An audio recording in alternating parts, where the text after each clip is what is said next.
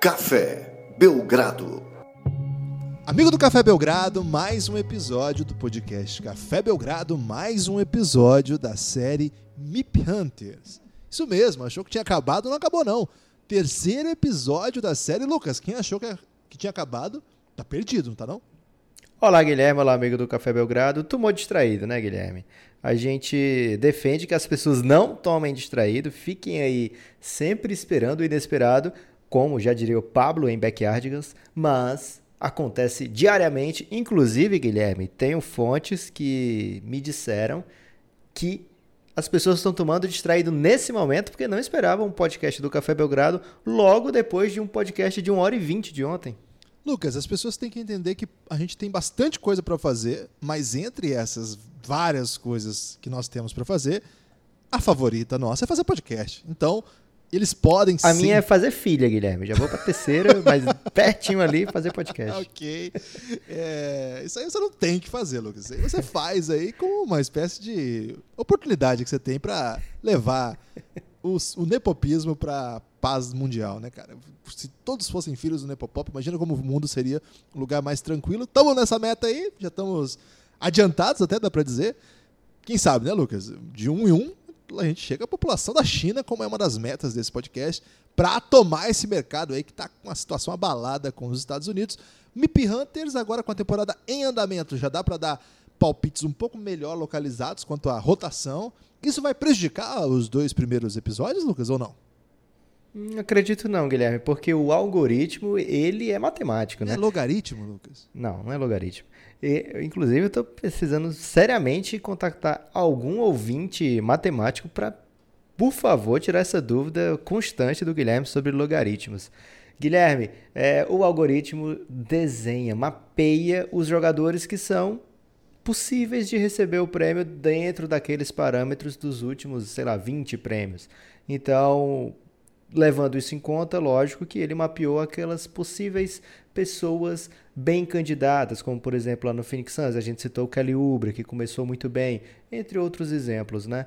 É, mas aqui daqui para frente, lógico, né? A gente já vai ter, além do algoritmo, a gente vai ver, vai ter visto já alguns desses jogadores, ou a maioria desses jogadores já enquadra, então é, tem uma noção, como você falou, um pouco maior de como eles estão na rotação hoje. Mas, por exemplo, é, da- durante a temporada podem alguns desses candidatos se tornarem bem mais relevantes ou bem menos relevantes dentro das rotações. Então, é preciso cuidado e parcimônia ainda, porque tem uma semana, Guilherme, de jogos. uma semana apenas de jogos. Estamos gravando isso no dia 29 de outubro e você já fica convidado desde já. Se está gostando da série MIP Hunters ou se pegou esse episódio desprevenido, ouça os dois primeiros, estão aí no feed do Café Belgrado.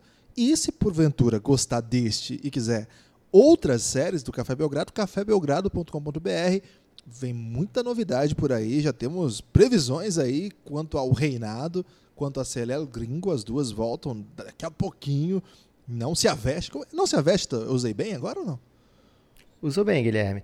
Posso dar um spoiler de reinado? Pode, você pode tudo, Lucas. O oitavo episódio dessa temporada de O Reinado vai se chamar The Lone Ranger. É, ok. Já fiquei entusiasmado, um pouco confuso. Tem uma vibe meio Senhor dos Anéis aí, uma vibe meio épica. A história de LeBron James está sendo contada pelo Café Belgrado, é um projeto nosso aí desde o ano passado, estamos na segunda temporada. Se você não conhece ainda, cafébelgrado.com.br. Tem a história dos estrangeiros da NBA também. Vem história de gente grande aí, é, em estatura e em trajetória. Então fique atento, cafébelgrado.com.br. Tem acesso a tudo que a gente produz. A partir de R$ reais você tem acesso a muita coisa. R$ reais hoje em dia não compra nada, mas você tem acesso ao Café Belgrado, isso a gente pode te garantir. Lucas, nós estamos seguindo aqui na série VIP Hunters as cateodes para nos guiarem para é, rumo a organizar assim os times, a ordem que a gente vai comentar, as expectativas dos MIPs, o logaritmo, o algoritmo para buscar aí quem seria o nosso preferido, quem seriam os nossos suspeitos para esse prêmio, para essa ascensão, para esse salto de qualidade nessa temporada. As cateodes indicam qual caminho para a gente hoje? É isso, Guilherme. As KTOs em relação ao que se imaginava lá por Vegas e pela KTO antes da temporada começar. Então, se você pensou, ah, será que a gente vai ser prejudicado lá pelos primeiros episódios quanto ao tempo de jogo, etc., bem menos do que imagino que seria nessa ordem agora, porque já o começo da temporada de algumas equipes que ainda vão sair ou que já saíram mostram que talvez tivesse um pouco errada a previsão, né? ou pelo menos precipitada. É, também não dá para dizer que essas aqui já bateram ou que não bateram, apenas que o começo indica outra coisa. Por exemplo, o New Orleans Pelicans vai jogar boa parte da temporada sem Zion Williamson, né? ainda não tem previsão de volta, e começa a temporada com uma campanha de zero vitórias e quatro derrotas logo de cara, mas aqui nas KTOs estava à frente de um potente combinado do Phoenix Suns, por exemplo, que saiu lá no primeiro episódio, mas que já desponta aí como um dos grandes favoritos ao título do Oeste dessa temporada. O ouvinte é. do Café Belgrado não vai poder dizer que não esperava isso, né, Lucas? É verdade. E o Phoenix Suns, se você pode dizer favorito, como assim, né, Popop? Tá louco? Não, pô, Phoenix Suns é o meu favorito, então não tá errada essa frase, apenas a interpretação é livre. O New Orleans Pelicans, 40 vitórias e meia, previsão da KTO, antes de começar a temporada. E se você tiver interesse aí em ver as odds da KTO, é kto.com, você dá uma surfada lá no site. É... E durante o episódio aqui a gente vai falando mais coisas sobre isso também. O Pelicans Guilherme tem alguns suspeitos. Já falei de Zion Williamson, esse não concorre por motivos óbvios, né? E o, o Pelicans tem ainda um grande elenco, inclusive em profundidade, inclusive o técnico Alvin Gentry coloca para jogar com 15 minutos de jogo, ele já coloca 12 jogadores, ele bota, então ele dá chance para todo mundo. Mas tem uma galera aí que tá fora, Guilherme, como o JJ Red, que não entra no algoritmo, Drew Holiday também, mais um idoso. O JJ Red que arrebenta o algoritmo com 35 anos. É, acho que não vai rolar para ele não, Lucas.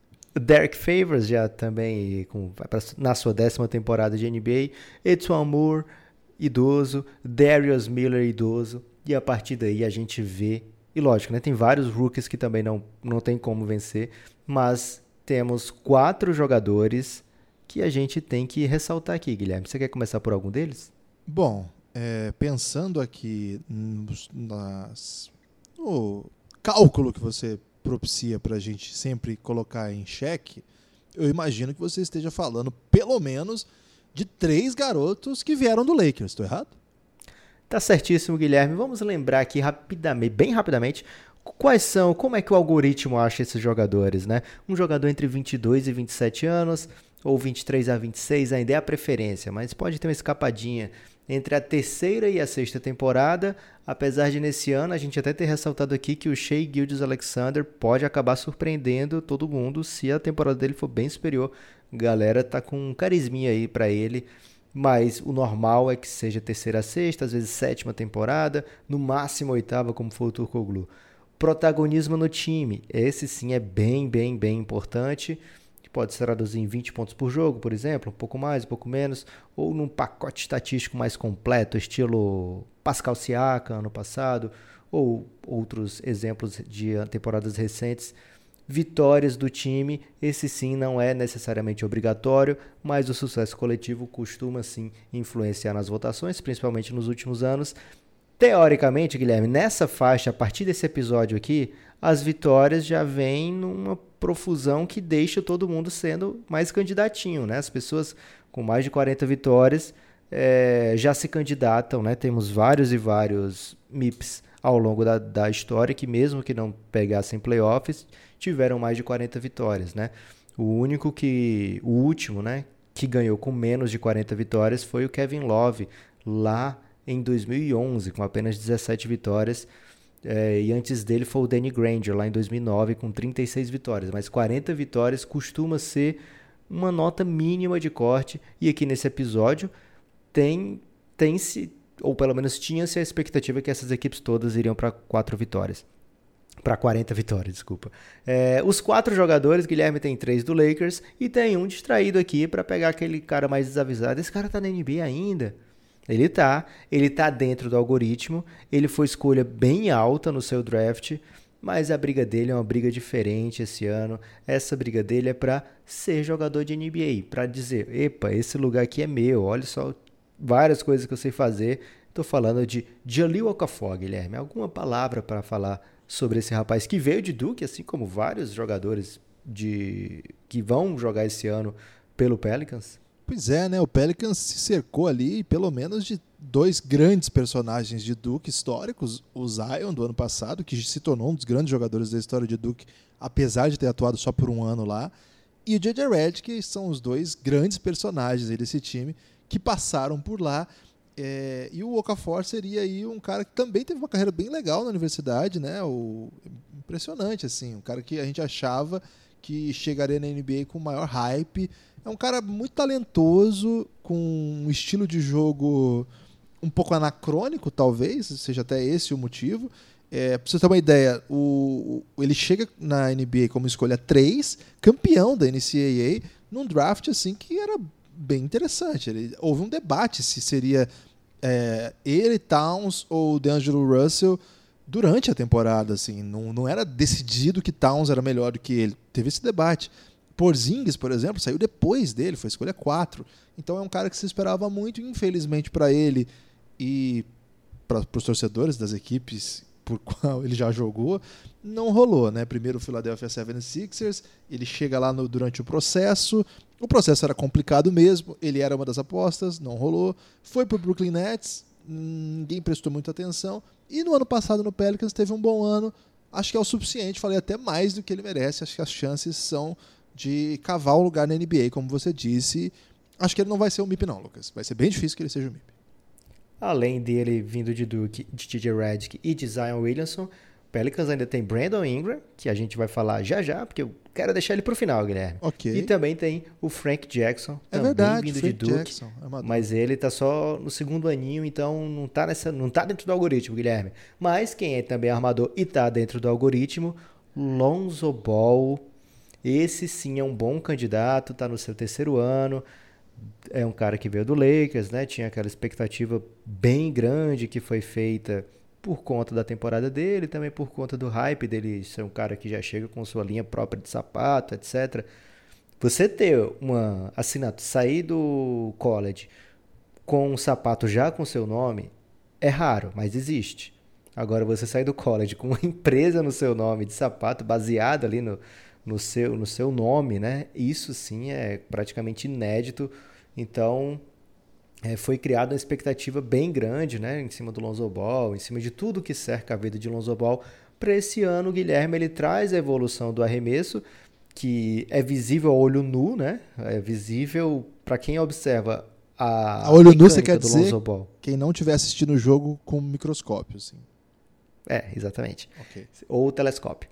É, você observa a mecânica do arremesso do Lonzo Ball das temporadas anteriores e observa desse ano, você vê uma clara evolução é, na, no seu, na sua repetição. Né? Então, quando o arremesso tem uma fluidez mais orgânica, natural que se espere um resultado melhor do que quando você faz um movimento que não é o ideal. Então, o Lonzo Ball se esforçou muito, melhorou sua mecânica e isso também se traduziu nos seus lances livres. Lonzo Ball tem uma média na sua carreira terrível da linha do lance livre e esse ano é, está mais de 10 pontos, 15 pontos, sei lá qual a última vez que eu vi, acho que estava 20 pontos percentuais acima do que era na sua passagem pelo Lakers.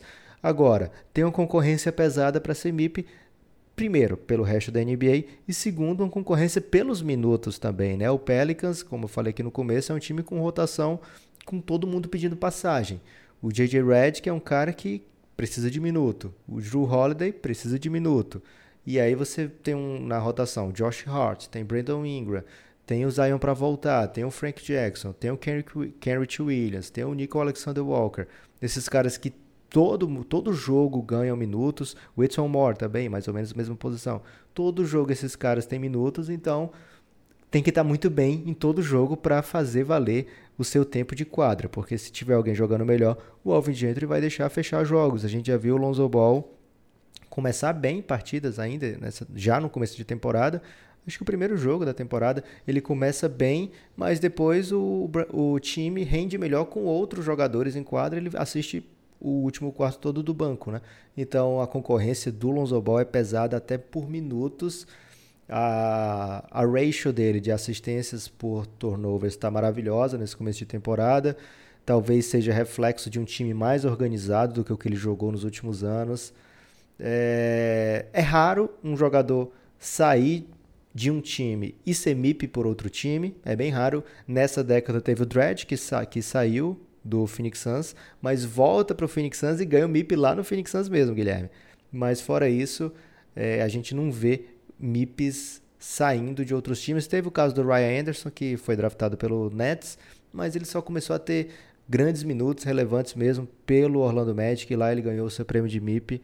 É, essa galera do Pelicans é uma turma que veio de outros times, se ganhar, vão fazer história, Guilherme.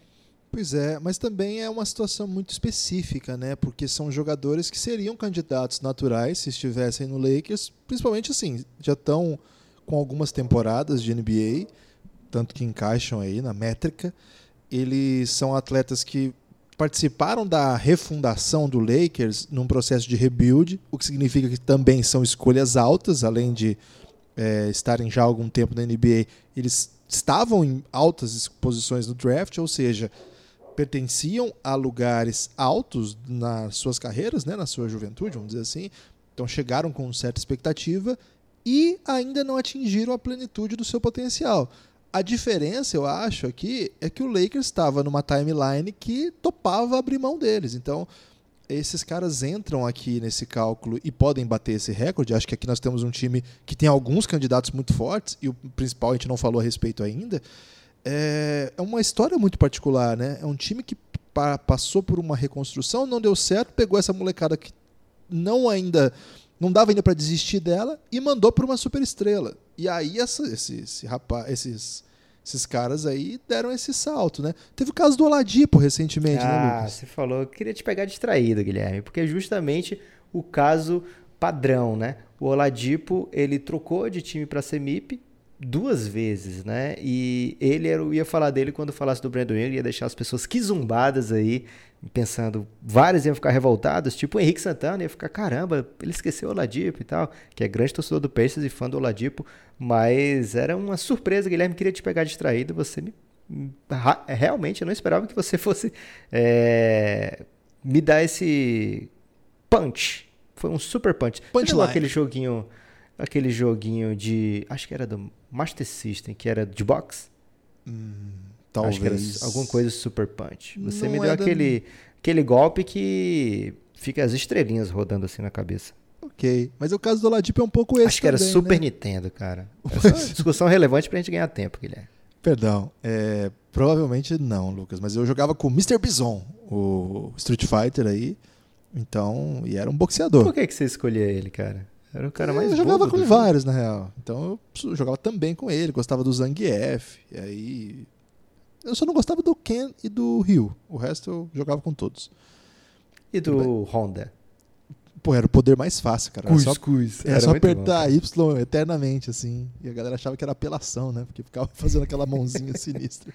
Ô, Lucas, é, o Oladipo acho que é um caso bem parecido com esses caras, porque ele também foi uma escolha alta que foi para um contexto, primeiro por Orlando Magic, depois para o Thunder, é, que não propiciaram desenvolvimento. Esses contextos não propiciaram o desenvolvimento dele em sua plenitude, ou o que pode, a gente pode hoje chamar de plenitude. A gente não sabe o que pode acontecer com ele ainda. Então, acho que esses caras estão nesse cenário por questões muito específicas, né? E desses todos, para mim, o meu favorito é o Brandon Ingram, Lucas, porque. É, primeiro, Quer falar dele agora? Pode ser. É um cara que a gente, no ano passado, ficou muito preocupado, que no final da temporada terminou aí com uma, um problema de saúde, é nem lesão de atleta, né? Problema de embolia pulmonar que chegou-se a cogitar que ele perderia muito dessa temporada, chegou-se a cogitar, inclusive, que isso ameaçaria a carreira dele, se não a vida. Foi uma coisa bem traumática quando noticiou-se. E durante a off-season a gente ficou assim, sem pensar muito no Brandon Ingram. Começa a pré-temporada ele jogando bem, a gente já dá aquela animada e começa a temporada ele está com muita. É, com muito volume, tá pontuando, tá jogando em alto nível. É muito novo ainda, 22 anos. Talvez tenhamos aqui uma super estrela. Era uma coisa que há algum tempo a gente estava esperando. O Pelicans ainda não está vencendo o jogo, então fica aquele pé atrás. Mas, Lucas, esse cara tem todas as ferramentas. Ele tem muitas ferramentas, Guilherme, e começa agora a expandir o seu jogo, né? Uma coisa que até pega a KTO desprevenida, Guilherme, uh, e os outros sites de aposta, é que no começo da temporada a line dele, Guilherme, era você, ele fazia uma bola de três, você já batia a aposta. Então ele está chutando mais de seis bolas de três por jogo nessa temporada. Então é uma evolução muito grande, né? Ele está com média agora de sete bolas de três pontos tentada por partida e está até agora, lógico que ainda tem muito para diminuir dessa média, ou não, né? Vamos ver. Está com 50% de aproveitamento, acertando 3,5 por jogo. Se você olhar aqui na carreira dele, ele tinha, na melhor temporada, feito 0,7 de bola de 3 pontos por jogo, e quando ele tentou mais, ele tentava 2.4 lá no seu ano de novato, você vê o quanto ele está confortável com a expansão do seu arsenal. Né? Agora, ele sendo uma ameaça da linha dos três pontos, vai abrir muita coisa para o jogo principal dele, que é a infiltração. A gente vê no Brandon Ingram já há vários anos o seu potencial quando ele está infiltrando. Ele acha é, companheiros bem posicionados, ele tem sim um, um, um feeling para o jogo. E nessa temporada com a bola na mão, com essa amplitude maior do seu jogo, obrigando os seus marcadores a ficarem muito preocupados com o seu arremesso de fora, ele está até Guilherme é, passando muito bem a bola, quase cinco assistências de média. As estatísticas dele até agora nessa temporada são bizarras, Guilherme. É, 27 pontos por jogo, 9,5 rebotes, quase cinco assistências e mais de um toco por jogo. Lógico, né? São quatro jogos, a tendência é que se posicione aí de uma maneira um pouco menos é, acachapante, digamos assim. O Pelicans tem ainda o Zion para trazer para rotação, outros jogadores também que ainda não apareceram na sua plenitude, o próprio Drew Holiday ainda não assumiu as rédeas do time, etc. Mas o Brandon Ingram se candidata e muito bem, com um ótimo encaixe, Guilherme. É bom que se diga aqui que ele está jogando de uma maneira que propicia que o Alvin Gentry use vários tipos de rotação com o Brandon Ingram em quadra. Não está precisando ter aquele certo time fechadinho para poder o Brandon Ingram, por exemplo, para botar o Lonzo Ball em quadra, ele sendo o tempo todo o armador, você tira um pouco a bola da mão do Drew Holiday. É normal. É, para o Brandon Ingram não tem esse problema. O Brandon Ingram está sendo usado de várias maneiras dentro do jogo é, e não está sendo prejudicado com concorrência direta, assim. É óbvio que o Brandon Ingram é o melhor jogador daquela posição, é óbvio que o time vai ter sucesso enquanto o Brandon Ingram tiver esse tipo de, de preponderância dentro da equipe, né, dentro do, do sistema de jogo. Então, estou muito animado para essa temporada do Brandon Ingram. Espero sim que ele continue evoluindo e que ele mostre que aquele pessoal que se apaixonou por ele lá no draft, que achava que ele tivesse, que era o jogador com mais potencial daquele draft. Era o novo Duran? da primeira escolha. É, quem vê nele traço do jogo Duran, que eles se sintam recompensados. É muito bom quando a gente vê um potencial e a gente vê esse potencial se confirmando. O time tem aí do Josh Hart, né, Guilherme? Josh Hart tá bem. É, acho que o Josh Hart é um cara que também o Lakers acertou no draft, foi final de primeiro round. Ah, foi final de primeiro round ou começo do segundo? Foi, foi uma escolha Finalzinho. alta. E, poxa, é um cara com muito volume, já chegou um pouco mais experiente, ele já tem 24 anos. Ele chegou de um time que da universidade que contava bastante com ele, era um time bem avançado, assim, coletivamente. Então chegou meio que pronto para contribuir. E, e ele que... já tem o highlight da temporada, né, Guilherme? Até agora, pelo menos. Tá, o cara. É, o Lucas, ele, é, ele é azul. Você sabe qual é o lance que eu tô falando? Eu sei, Lucas, é meio constrangedor. quando o James Harden joga a bola no chão, a bola volta na barba do James Harden e o Josh Hart faz uma cara belíssima. o Josh Hart ele é azougue. Esse é um, um, uma palavra que eu acho que define bem o que ele é capaz de fazer em quadra. Azougue é um personagem do Senhor dos Anéis? Você tá muito Senhor dos Anéis hoje, Guilherme. É mesmo? Não sei, tô te perguntando. Que eu saiba, não. É, ok. É uma palavra que a gente usa, assim, que quem, quem é muito intenso, assim, que tá sempre é, se mexendo, sempre fazendo, sabe, movimentos assim rápidos, certeiros, que ilude o adversário, sabe? Aquela mentalidade. Assim. Tem um personagem com esse nome? Deve ter, Guilherme. Ok. Enfim, acho que ele, ele pertence ao, à NBA, pertence à, à rotação titular, imagino até que pode ficar bastante tempo em quadra. Mas o protagonismo, que é um dos, dos pontos aí que equacionam o, a- o nosso logaritmo? É isso? Acertei? Sim, não. Você acertou o que você sempre fala, mas você errou certo. Tudo bem. Ok. É, acho que ele não tem, que é o protagonismo, né? Acho que ele não vai ser o cestinha desse time. Não é- ele não vai ter noite de 35, 40. Pode até ter uma ou duas, né? Mas não vai ser o cara que vai puxar a pontuação. Num time que vai ter o Brandon Ingram, por exemplo, com mais de 20 pontos por jogo, acho difícil que ele concorra. Acho que o Lonzo e o Josh Hart acabaram sendo é, nublados até assim pela grande temporada que o Brandon Ingram ameaça fazer. Gostei. Passando adiante, vemos logo de cara um time que não sei se você vai querer falar sobre, Guilherme. Qual é? Dallas Mavericks. Previsão KTODs de 41 Doncic. vitórias e meia. MIP. Tem Doncic. O Doncic, se ele ganhar, vai ter que ter a mesma ressalva que a gente fez do Shea Gildas Alexander, né? Que é muito raro, é praticamente impossível, mas esses caras são são feras, então a gente não vai é, fechar os olhos para eles. Mas o Doncic já fez, além Esse que é o de duro, ser é, segundo anista, ele já faz um ano histórico, um primeiro ano histórico, né? Então a gente vê, por exemplo, ano passado, o Darren Fox mostrando uma evolução muito, muito grande de um ano para o outro, e mesmo assim ele fica com um terceiro distante dos outros candidatos. Então, para o Doncic ser considerado, Não, não ele dá. vai ter que fazer uma temporada nível MVP, e É, aí complica, Guilherme. É 25-5 ele fez no ano de calor. Então imagina assim, para um segundo anista É tipo um 25-5-5, não? É Na- algo bem... o ano de calor dele, acho que é Ah, 25-5, isso. ok, tudo bem. 20, 20 pontos, 5 rebotes, 5 assistências. Então imagina, se ele tem que melhorar isso aí, geralmente a gente fala que tem que ser dobro, né? Ó, eu peguei aqui, Lucas, é mais do que aquilo, viu? É 21 8 6. Meu Deus, eu mandei um 25 5 porque eu sei que É esse porque é esse do 25-5 é tipo o corte lá, que só Isso, Oscar isso. Robertson, LeBron e Don't, algo Não, assim. não dá, não dá. Eu- eu- você tem que dar direto o MVP pra ele. Porque ele, se, pra ser. Vai ter que ser tipo 35, 10, 9. Não rola. Não, vai, também vai não. rolar. Então pode tirar. É... Olha JJ só, tô tirando o Don't da briga, hein? JJ, mas você botou aí números para ser MVP, Guilherme, tá bem. Ok. JJ Barea, Courtney Lee, Dwight Powell, Seth Curry, Boban Marjanovic, nenhum desses competem por motivos de idosos, Guilherme.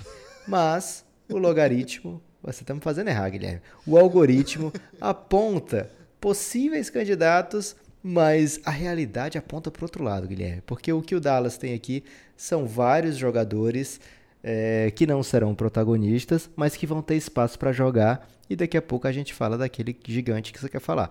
Mas, por exemplo, tem o Tim Hardaway Jr. Ele vai para sua sétima temporada, 27 anos, vai ter espaço para jogar. Delon Wright, ele é bom de bola, vai ter espaço para jogar, quinta temporada. Dorian Finney-Smith, o Dallas precisa da defesa dele. Justin Jackson, vai ter espaço. Maxi Kleber, vai ter espaço. A gente já tá vendo minutos para eles, né? É, o Dwight Powell ainda não jogou, tá perto de jogar nessa temporada, tá machucado ainda, mas ele é de 91, né? Então ele ficou fora do, loga- do algoritmo. É, mas, algum desses caras aí te seduz, Guilherme? Não, o Tim Hardaway não dá pra ele ser MIP, porque o ano passado ele teve quase 20 pontos de média. E esse ano ele vai ser talvez o. Qual que é o MIP às avessas? Tem prêmio pra MIP às avessas? O cara que O mais. pessoal costuma fazer, Guilherme, mas é, a gente não gosta de tirar a moral dos jogadores aqui não, porque o galego fica triste. É, mas é o cara que deve. É, pelas primeiras temporadas, pelos primeiros jogos da temporada, é o que mais tem evoluído, né? Tá com média de men- de menos de 10 pontos por jogo, abaixo da metade. Não dá pra ser candidato. Tá com 7,7, né? Foram só três jogos, claro. Eu imagino que ele vai subir muito. Acho que ele pode até roçar aí o que ele fez o ano passado. Não vai, não tem como. Acho que de, de evolução, acho que candidato a MIP não tem aqui, mas de evolução, os candidatos são Delon Wright e Dorian Finney-Smith. O Maxi Kleber talvez repita alguma coisa parecida com isso, mas ele não consegue ficar em quadra tanto tempo e com tanto protagonismo. Acho que protagonismo aqui não vai ter. Mas o Dorian Finney-Smith deve se tornar um jogador de NBA esse ano, está se tornando aos poucos. E o Delon Wright, que também trocou de time, é, é um cara que também deu uma rodada, né? A gente esperava um pouco mais dele. E quando chega no Dallas, a impressão que dava era, era um par ideal para colocar ali com o Doncic, porque ele pode defender os armadores adversários e contribui ao seu modo. Mas, Lucas, pelo esse início de temporada, eu tô achando que o Jalen Brunson vai acabar tirando ele dos minutos dele, viu? Então talvez nem seja o caso aqui ainda desses caras evoluírem. Lembrando que o Delon Wright custou ao Luca seu amigo Goran Dragic, né? O Pô, Dallas isso aí me irritou, meio, é, meio que anunciou a troca. Aliás, foi anunciada a troca, né? Pelos, Não pelos- pelo pela mesma Dallas, galera que pelo sempre Shams. anuncia. É. N- É, não foi de maneira oficial, mas a mesma galera que anuncia sempre anunciou a troca do Dragic indo pro Dallas, pro Miami ter espaço para assinar o Jimmy Butler. É, acabou não rolando e logo depois o Dallas assina com o Delon Wright. Então isso me irritou também, Guilherme, porque eu queria ver a, a galera da Eslovênia junta. É. E aí a galera da Eslovênia lota ginásio, né? Ia ser bem bonito. Mas o ano que vem vai rolar isso aí. Pra mim tá desenhado já isso aí o ano que vem. Mas será que o Dragic não ficou meio bravo? Agora eu também não te quero? Ah, mas não sei, eu acho que. Vamos ver. Então, Lucas, de modo geral aqui, eu acho que o Doncic e o Porzingis vão, vão ficar com quase 30 pontos todo jogo, ou um ou outro, ou às vezes os dois. E o resto do time, um sempre contribui. Tem sido assim. Eu não gosto do Dallas, é, acho que eu ti- eu gosto muito do, do, do Luca Doncic e tô gostando da temporada que o Porzingis está fazendo. Começou agora, são, são só três jogos, mas eu não gostei da formatação do elenco, assim, acho que faltou muita coisa. Tá muito parecido com o time que foi um horror na segunda metade da temporada passada. E as rotações que estão indo para jogo são aquelas mesmas, assim, claro que com o Porzingis que muda muita coisa. Mas acho que tá faltando, faltou, faltou um pouquinho aqui na montagem desse elenco. O Doncic e o Porzingis estão ultra sobrecarregados, quando eles falham, ninguém vai, vai fazer alguma coisa para contribuir aí. Mas assim, esse time poderia estar 3 a 0 né? Se não fosse decisões erradas, inclusive do Doncic ou de outros atletas ali na reta final de jogo e até uma marcação polêmica da arbitragem, eu acho que eles acertaram, mas tem bastante gente que acha que não. Poderia estar 3 a 0 já. Então é um time que vai brigar, porque eles têm uma dupla que é maravilhosa e eles têm o Doncic com 20 anos, tá fazendo assim, cara, as médias dele Guilherme, Mip Oi. Hunters, esquece o Don't. Então, Agora, mas acho que, Algoritmo acho que eles concentram aponta- tanto, Lucas, que eles apagam a possibilidade de outros. É um pouco por isso que eu Calma, tô dizendo isso. Porque o algoritmo aponta para um rapaz da Letônia e fala: opa, você preenche todos os re- pré-requisitos. Você é bastante protagonista, você está dentro da idade, Será? você está dentro das temporadas. Você só precisa me entregar números relevantes. Você precisa me entregar, por exemplo, Guilherme, vitórias apetitosas. Coloca o Dallas bem lá, faz os teus 28 de média, capricha nos rebotes, tenta pegar 10 rebotinhos, vai, que aí você se torna um dos grandes candidatos. Que tal? Você acha? Eu fui, fui pego desprevenido nessa. Conf, tava fazendo o discurso do não tem candidato aqui.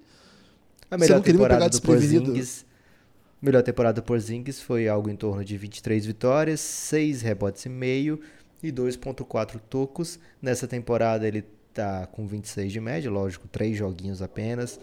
É possível que tenha load management no Porzingis, mas ele tá com 26 de média, aumentando a média de tocos. Rebotes está um pouco abaixo, 6 de média triplicando o número de assistências por jogo. É, mas aqui eu acho que vai pesar muito que esse Dallas fique na crista da onda e que, lógico, ele não vai ser candidato a MVP porque ele não é MVP dentro do time. Mas se o Dallas estiver lá em cima, Guilherme, e ele tiver com números bem relevantes, ele pode, por que não, ser sim um candidato, um bom candidato, ainda mais vindo do ano onde ele não jogou, né? Então, é, chamaria muita atenção esse Dallas forte e o Porzingis, bem protagonista, também chamaria atenção, sim. Eu vou aceitar surpreso, assim. Não, não seria, não estaria entre as minhas apostas, não.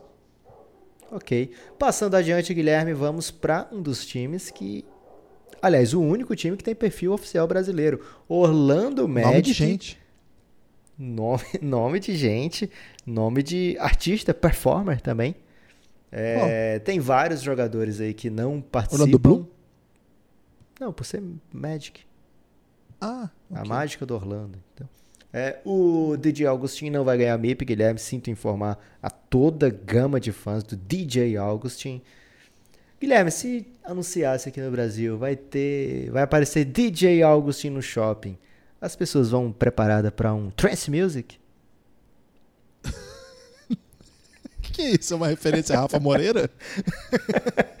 Aliás, Rafa Moreira brilhou, hein? Depois que apareceu aqui no Belgradão, foi citado aqui no Belgradão. Foi Ah, Guilherme, acho que ele estrelou. Acho que ele estrelou, ficou muito empolgado aí com a menção.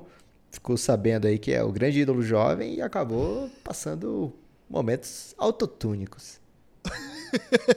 Lucas, mas ele é tão bom que ele dá expor na galera com a voz de robozão. DJ Augustin não vai ganhar. Alfaru Camino também não. Vucevic, Fournier, Terence Ross e o Michael Carter Williams. Esse já tem um prêmio da sua vida, né? Que ele já foi novato do ano. Esses não, vão, não estão dentro do algoritmo, assim como o Mobamba, né? Primeiro apenas sophomore. Mas o Magic tem uma galera, Guilherme, que, primeiro, tem um que é candidato já há uns três anos. Aaron Gordon. Esse não me engana mais, Guilherme. Tá com sete pontos por jogo essa temporada. Tem que ver o que tá acontecendo com esse menino. Acho que ele, ele tá sendo.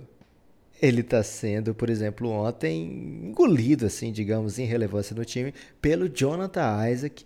Esse sim, o bom ficar de olho, terceiro ano, um cara que veio de Florida State. Quando ele chega, ele era projeto de médio e longo prazo, com muitos e muitos atributos físicos, num cara que poderia jogar na posição 3, na posição 4, mas quem sabe no futuro ele seja o 5 da posição. Então, o Jonathan Isaac, ele é um cara para a gente olhar aqui com muita atenção. Acho que ainda não é o ano onde ele vai ser super protagonista, mas eu acho que é um ano que ele vai dar as credenciais, vai mostrar as credenciais, né? ele vai se fazer conhecido por todo mundo, o público brasileiro que tem NBA todo dia na TV vai ficar ansioso aí para ver jogos do Jonathan Isaac. Mando aqui essas palavras doces para ele, Guilherme. Entre já tem dois, Jonathan Isaac, ah, ah, desculpa, já tem Jonathan Isaac Brasil, Lucas? Guilherme, você sabe que o povo brasileiro faz de tudo, então eu acho muito provável que sim. Quem sabe já tem até um perfil oficial do Jonathan Isaac aqui, o pessoal do Magic é ligeiro. Mas eu nunca vi. O confesso. pessoal do Magic tá louco por, por, falar do Flamengo agora, Lucas. É a grande novidade. O pessoal ficou mal-humorado, Guilherme. Ah, mas é. os caras. Qual que é o contexto de falar do Flamengo no perfil do Orlando Magic, Lucas? Isso aí, Guilherme, é dor de cotovelo sua, porque você sabe que não tem dia do corintiano, então não vai ter parabéns aí do Orlando Magic Brasil primeira franquia oficial que parabeniza um clube de futebol brasileiro, então, grande conquista aí do Flamengo. Mais uma é, conquista Essa estatística foi quase do Tadeu Young, assim. Mas calma, é mais uma conquista que o Flamengo conquista, alcança depois que o Galego chegou lá, Guilherme. É, é esse ah, o link que eu ia fazer. Ok, então, é, então, então tá Guilherme, tá entre esses dois, Aaron Gordon, Jonathan Isaac, o que, que você tem para falar deles? É, Cara, eu sou muito frustrado com o Aaron Gordon. Espero que ele dê uma reviravolta já dentro dessa temporada. Mas ele se tornou uma coisa muito diferente do que eu esperava, assim. Na verdade, eu não sei muito bem o que eu esperava. Eu achava que ele ia ser. Eu esperava coisa... Shawn Marion, cara. Então, eu, eu ia dizer entre Shawn Marion e Blake Griffin, assim. Mas claro que entre estilos, não nível técnico, porque esses dois aí são dignos de Hall da Fama. Tem até um debate se o Shawn Marion deve ou não. Mas enfim, são duas estrelas mágicas, né? O Aaron Gordon parecia que ser um cara bem interessante. Não vou sair do bonde ainda, né? Mas é, todo ano é a mesma coisa, né? Não vai começar a matar bola de três, aí faz alguns jogos interessantes, matando bola. O chute parece fluido e de repente não parece mais. É, hoje ele está num time que não é grande coisa, é um time de playoff de leste, de rabeira de playoff de leste, e Será, ele não cara? é. Não é não? Eu sou um pouco mais bem-humorado com esse Holanda, mas tudo bem, continua. E ele não é assim, não, não tá entre os dois, três melhores do time. Acho que o Fournier e o Vucevic são mais jogadores. O Jonathan, o Jonathan Isaac é uma história diferente, né? O Aaron Gordon chegava com um pouquinho mais de hype. O Jonathan Isaac tinha, parecia que tinha uma jornada maior ainda, ele era muito novo mesmo.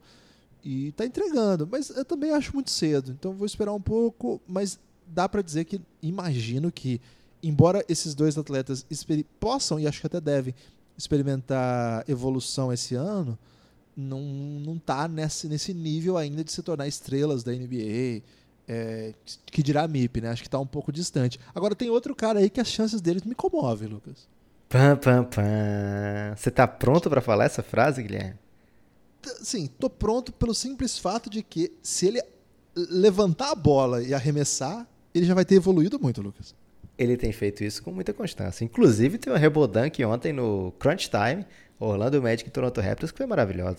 Markel Fultz, para mim, é um dos favoritos a esse prêmio esse ano, Lucas. Baseado especificamente que qualquer coisa que ele fizer já é uma evolução absurda, né? Esse é o folclore. Mas eu acho que tá. É, não lembro o que, que eu falei, acho que Foi pro Rubio que eu falei que a NBA toda tava afim de fazer alguma coisa? Foi isso?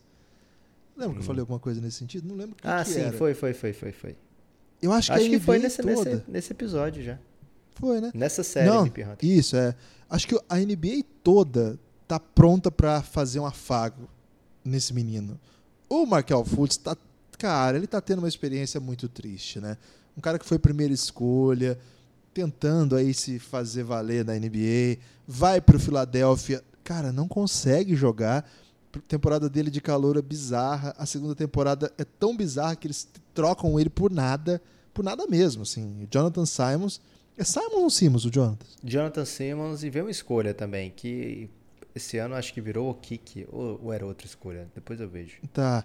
E olha aí, né? Agora ele tá no Orlando Magic, começando do banco, aos pouquinhos ficando em quadra, ficando bastante tempo, já ficou com mais de 20, co- tá com 24 minutos esses três jogos. No ano passado ele teve um triple-double, mas era assim, fora da temporada, é, já era um jogo que ninguém tava mais prestando tanta atenção tal. Esse ano tá começando do zero, num time que é competitivo, que quer playoff, que vai ganhar jogo. Então, tudo que ele faz vale mais, vale bem mais. Não que no Philadelphia não valia, mas ele não estava jogando os grandes minutos do Philadelphia. Agora, a gente está vendo ele por muito tempo em quadra. Então, a parte folclore de que sim, qualquer coisa que ele fizer, ele vai ter evoluído muito, porque a gente olhava ele arremessando, parecia que ele estava. Nem sei, não quero fazer piada disso porque é uma coisa muito grave. E agora ele parece um jogador mesmo. Acho que uma vez que ele parece um jogador, a gente começa a ver. Tem defeitos graves na defesa, tem algumas coisas que não, não encaixam, mas não é essa vibe. Eu tô olhando para ele como se fosse um calouro mesmo. Então, ele tem pouquíssimos jogos na NBA, ele tem média assim de 7, 8 pontos na carreira. Você imagina se esse menino dá um up aí e termina a temporada com 18, 19 pontos? Eu acho que todo mundo vai se empolgar para votar nele, Lucas. É verdade. Guilherme, é, o Orlando tomou distraída nessa troca, o Philadelphia, desculpa, mais uma vez, né? Porque ele troca pelo Jonathan Simmons e uma escolha futura de primeiro round de quem? Do Oklahoma City Thunder, que estava no streak aí de playoff todo ano, só que é protegido top 20. E aí, se não for top 20, que não deve ser, que o Oklahoma City está indo para outro caminho, fica com o KC mesmo. E ela vai se transformar, Guilherme, em duas escolhas de segunda rodada futura, 2022 e 2023. Então, também uma das peças da troca era o Carson Edwards, mas o, o Philadelphia já passou para frente em outro conjunto de trocas aí do, com o Boston, até mesmo antes do draft. Então, não deve ver coisas concretas no seu elenco, a torcida do Magic pelo Markel Fultz, ou desculpa, a torcida do Philadelphia pelo Markel Fultz. Eles reconstruíram de outra forma lá, a gente vai falar, a gente falou bastante, né, do, do Philadelphia 76ers, né, como eles chegam nesse elenco ao longo de todas as séries que a gente fez nessa off-season, tanto na Team Needs como na novela da off-season, e também, por último, agora na Quem Te Viu, Quem Te Vê. O Philadelphia teve um episódio de mais de uma hora, especificamente contando tudo aí sobre a, essa formação desse elenco que teve uma das grandes transformações. Tô contigo nessa, Guilherme. Acho que o Markel Fultz ele é não só um candidato que todo mundo adoraria votar nele, como também eu tô mais do que você até no hype do que ele já fez nessa temporada, né? Ele tem fechado jogos, o pessoal vai ressaltar aí, ah, recebeu, teve um crossover de não sei quem em cima dele, no outro jogo ele, ele tá levando alguns crossovers. Cara, mas o que ele entrega, o que ele joga, né, já é coisa de se animar. E ele já bateu, quebrou um grande recorde, Guilherme. Qual foi? Ontem, DJ Augustin no banco durante os momentos decisivos. Isso aí, algo que a gente não vê, tá acostumado em Orlando não, Guilherme. Boston Celtics, previsão de 43 vitórias e meia pelas KTODs. É, bem abaixo né, das previsões dos últimos anos, onde era sempre cotado para ser um dos favoritos ao título, ou pelo menos um dos favoritos do leste. Agora ele entra nessa temporada com outras expectativas. Gordon Hayward na sua décima temporada. Campbell Walker é, e Enes Kanter também não participam aí dessa contagem de MIPS, né? Essa, dentro do algoritmo eles não estão, mas o time tem, por exemplo, Marcus Smart, Guilherme, Marcus Smart, Jalen Brown e outro que a gente vai falar depois, é uma grande surpresa e as pessoas não sabem de quem eu estou falando, dentro do algoritmo. Então, vamos começar aí, Guilherme, por essa dupla que tem salário já renovado, salários robustos, relevantes, apesar de ainda não serem estrelas, digamos assim. Estão on the fringe. Um de, os dois, inclusive, estavam na seleção olímpica, né? Da seleção do Mundial dos Estados Unidos. Então, assim, eles não são desconhecidos, né? Eles não estão fora do radar. Mas eles ainda não são aqueles caras que você pensa quando você pensa em All-Star. Então, alguma chance aí de futuro, aliás, de, alguma chance de MIP nessa temporada para essas feras, Guilherme, que são um pouco mais destacadas até pela defesa, principalmente no caso do Marcus Smart, do que propriamente pelo impacto no protagonismo, digamos assim, de carregar o time? Não, eu acho que o Jalen Brown vem para um ano bem interessante, ele está bem ativo ofensivamente. Assim, a gente gosta muito de defesa, a gente sabe que defesa é fundamental em tudo, mas nessas premiações a galera não olha, não. Sinceramente, assim, a galera não, não, não vota em quem melhorou o closeout, quem faz uma ajuda mais efetiva quem troca em tudo na defesa e não. não, não Olha só o defensive rating do Marcus Smart. É, ninguém Disse zero pessoas antes de votar. É, então isso prejudica o Marcus Smart e o Jalen Brown, que também é um bom defensor. Agora, ofensivamente, o Jalen Brown vem aí tentando justificar esse salário monumental que ele recebeu e tá conseguindo, né? Eu acho que é um, começou agora a temporada também, mas tem sido uma peça interessantíssima nesse elenco. O problema é que, como você falou lá sobre outros atletas, assim, sobre o protagonismo dentro do time, ele não é o melhor jogador do time e é possivelmente não deve ser nem o MIP dentro do próprio time, né? Eu acho que está guardado isso para o jogador que você deixou para o final. Posso acrescentar um outro aqui, Lucas, na pegadinha do malandro? Distraidamente? Distraidamente, mas pra, eu vou acrescentar para descartar, pode ou não? Ah, aí sim. Ok. Gordon Hayward pode ser o jogador com maior evolução nessa temporada comparada com a anterior. Tô gostando de algumas coisas que vi desse ano já. O ano passado dele foi horroroso. Ele veio, foi o ano, primeiro ano depois da fratura exposta que ele teve. A temporada retrasada ele teve um, um, cinco minutos em quadra, dois pontos, então não conta. É, ele vende a sua melhor temporada, que é de 22 pontos, e cai pro ano passado só para 11 pontos por jogo, como um jogador bem mediano, até fraco.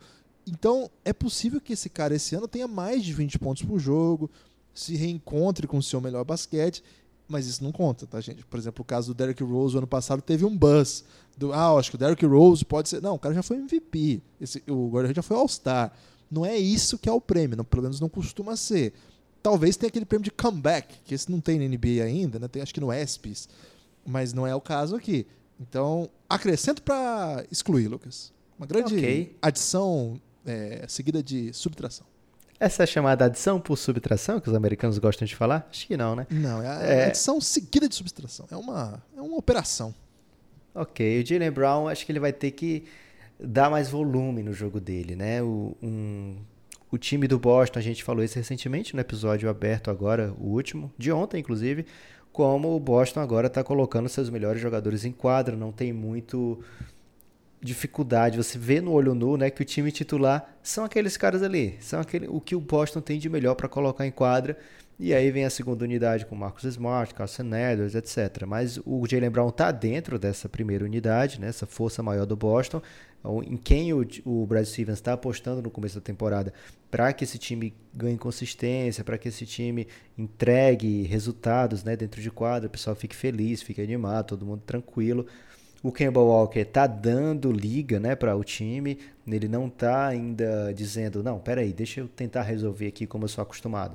Ele tá buscando o espaço dele, conquistando aos poucos e deixando, tentando fazer todo mundo ficar bem envolvido. Acho que o Jalen Brown começa dessa maneira a temporada de uma maneira bem mais positiva do que foi a última, né? Na última, ele perde a posição que ele tinha conquistado em quadra e com um belo playoff é, onde ele leva, ajuda a levar o time às finais de conferência, e tinha perdido para o Gordon Hayward, que talvez não merecesse naquele momento pelo que estava conseguindo fazer. Pelo que conquistou na carreira, talvez sim, mas pelo que ele estava conseguindo fazer naquele ano, não, não merecia ter tido entregue a ele esse posto de titular, até para fechar alguns jogos, inclusive.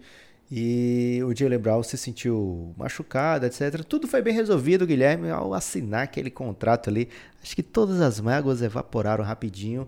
É, então, Jalen Brown se vê nessa posição onde, olha, pô, tô aqui reconhecido como um grande talento, tô sendo pago como um grande talento, tô com toda a tranquilidade para desenvolver meu basquete. Agora, como você falou, ele não é um candidato real para gente aqui nesse algoritmo, principalmente, ou pelo menos unicamente, né, provavelmente unicamente, apesar do algoritmo apontar para ele com bons olhos, porque no time tem um candidato que é mais protagonista, que é mais relevante para o sucesso do time e que joga mais bola, Guilherme. É mais craque. Jason, Jason, e é bailarino, né? Tem um basquete bailarino que nunca mais você ressaltou, né, Guilherme? Você acha que não é mais bailarino o basquete dele? Claro que é, um dos melhores trabalhos de perna aí que deixaria a Ana Botafogo orgulhosíssima, né? Sabe que eu entendo muito de balé, né, Lucas? Lagos do Cisnes, por exemplo, Tchaikovsky, eu, acompanho mesmo, então... Lago do Cisne é que tem aquela menina que mata o... ela mesma? Eu acho que você está dando spoiler, Lucas. Melhor não entrar em detalhes, pra, porque nós temos um público aí que pode, de repente, se aventurar aí na, Ok. nas grandes peças aí e ficar chateado contigo. Lucas, o Tatum, ele tem recursos inacreditáveis. A verdade é essa. Ele é um dos melhores jogadores ofensivos de sua geração. Defensivamente ele não, não passa mal. Ele é muito grande, né? muito comprido. Ele tem uma, um, um potencial ainda a ser desenvolvido. Mas ofensivamente, cara, ele é muito, muito, muito talentoso, né? Ele tem a, a mão muito boa, arremessa com tranquilidade, com, com destreza. E aquilo que mais me chamou a atenção desde que comecei a admirá-lo, no começo, falar a verdade, eu não era grande fã do Tatum, mais um cara de Duke, me incomodava um pouco. Eu sempre falo isso aqui, os jogadores de Duke me incomodam um pouco, que tende a, a, a ser pelo estilo que o time joga, sabe? Eu não gosto de como que o Coach K monta seus elencos, é muito bem sucedido, costuma ganhar vários títulos, mas eu acho que ele não faz com que os seus atletas joguem tudo que eles são capazes de jogar. Vence jogos e parabéns, é um dos melhores técnicos da história, não estou falando nisso. Mas aí, na NBA, cara, o que o Tatum me mostrou assim rapidamente, eu fiquei absolutamente seduzido, tanto que esse apelido aí do basquete bailarino é, traduz o sentimento que nós temos por ele, porque é um conjunto assim de. é, ele é muito ágil, muito vivo nos movimentos, né? Ele vai para um lado, vai para o outro. A, a- a passada dele é muito rápida. Ele tem uma inventividade ofensiva assim. Cara, ele é muito, muito bom jogador. Ano passado ele entrou numa uma vibe horrorosa. Não sei se foi porque ele foi treinar com Kobe Bryant, não quero ser leviano. Mas ele Cara, voltou. mas tem que ser, velho. Porque ele, ele, voltou como nesse- história é, É. muito legal. Porque Cara, mas ele é voltou o Lakers atrapalhando o Celtics eternamente.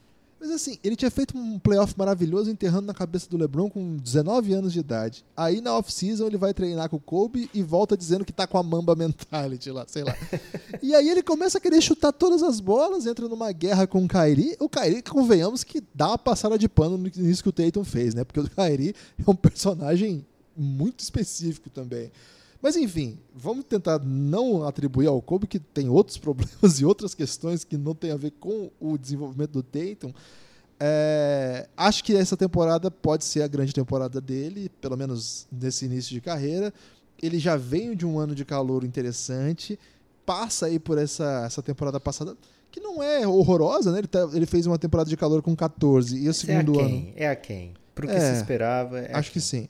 E agora vem aí como um ano que o, o companheiro de time, o, o protagonista, é considerado uma das melhores pessoas da NBA. Ninguém vai falar mal do Kemba. Ninguém vai falar, ah, o Kemba só pensa nele. O Kem- cara, é um dos caras mais altruístas em quadra, que mais se dedicam, defensor pra caramba, ouve o técnico, joga dentro do sistema, é vitorioso, quer ganhar jogo, quer ser decisivo. Então, ele não vai poder, né? É ele com ele ali, ele vai ter que entregar. E Lucas, acho que vai. Guilherme, também acho que vai. Eu tô empolgado com esse começo de temporada do Tatum, principalmente porque ele muda de posição, né? A gente não percebe, mas o Brad Stevens fala: Tatum, é você, cara. Eu não tenho como colocar aqui o Gordon Hayward para ser o 4 desse time, não tenho como colocar o Jalen Brown para ser o 4, muito menos o Kemba.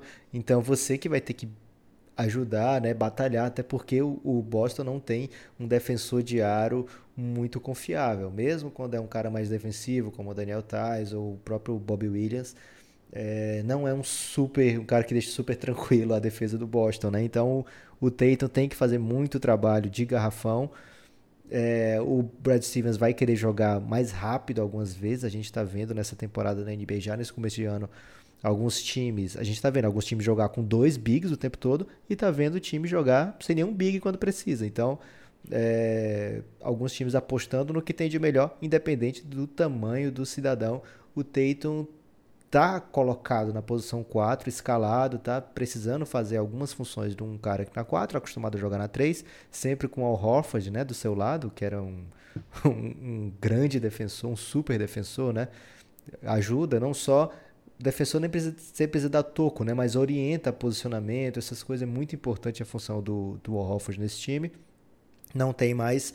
E o Tatum acaba precisando ser esse 4 agora tá, acabou tendo o que, Guilherme? Acabou tendo uma certa liberdade no perímetro, está arremessando mais do que o dobro do que o costume nas suas bolas de três pontos, está com aproveitamento muito bom para esse começo de temporada, de 45%, mas ainda não encaixou seu jogo, seu aproveitamento dentro da linha da área pintada, né, não tá boa.